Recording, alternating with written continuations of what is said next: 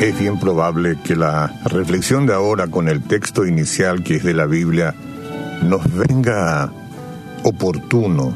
Dice Salmo el 112.7, no temerá a causa de malas noticias. Mi hermano en la fe, dirigido a los cristianos, ah, tú no debes temer la llegada de malas noticias. Yo sé que esto es muy fácil de decir, pero tenemos que poner en línea las cosas como son. Porque si tú te afliges por ellas, es decir, por la llegada de malas noticias, ¿qué más estás haciendo que los otros hombres que viven en su estado, digamos, natural, sin fe? Los otros hombres, me refiero a hombres y mujeres, no tienen como tú a Dios. Y estamos hablando de quienes lo, este, lo ignoran, ¿verdad? Lo ignoran. No es una cuestión de alardear, porque cada uno puede tener a Dios como Dios. Entonces, si tú ya lo tienes, no deberías afligirte constantemente por llegadas de malas noticias. Si hay otros que no tienen a quien acudir, tú sí lo tienes. Hay algunos que no han probado su fidelidad como lo has hecho tú. Y no hay que admirarse si ellos se abaten con sobresaltos y se acobardan con temor. Hay que ver cuánto miedo, cuánto temor solapado tienen tantos exponentes hoy en la sociedad, a quienes miramos todos los días en la televisión. Digo yo, gente que siempre este, tienen una fuerza increíble de decir las cosas y de criticar las cosas y de perseguir a la gente hasta tanto les llegó un momento de pandemia y aunque lo busquen disimular, los sin Dios digo, por dentro asumen el temor. Pero vos profesás ser de otro espíritu, pues. ¿ah? Vos fuiste engendrado otra vez en esperanza viva. y tu corazón vive en el cielo y no en las cosas terrenales. Es una forma de decir. Tus pensamientos, tus intereses ya están en el cielo. Si estás turbado, ¿Cuál es el valor de la gracia que estás profesando haber recibido? ¿Dónde está la dignidad de aquella nueva creación que pretendes poseer y, la posees?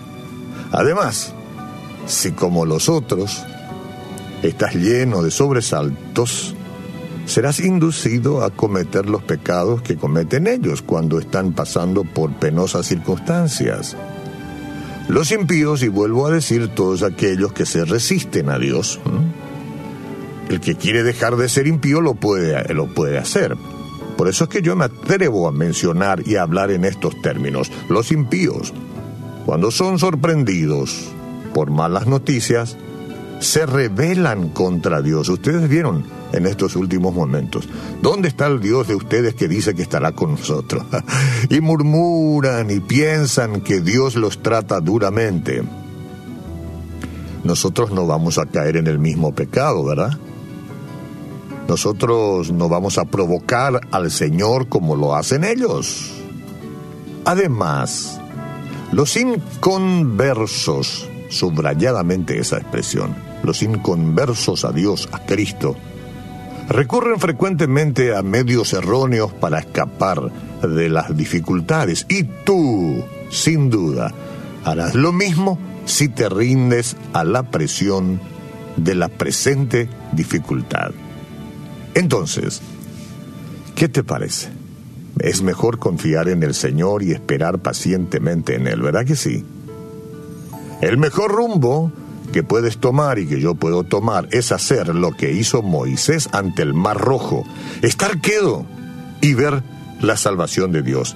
Porque si das cabida al temor, Cuando oyes malas noticias, serás incapaz de hacer frente a la aflicción con aquella serena tranquilidad que te da fuerzas para cumplir con el deber y te sostiene en la adversidad.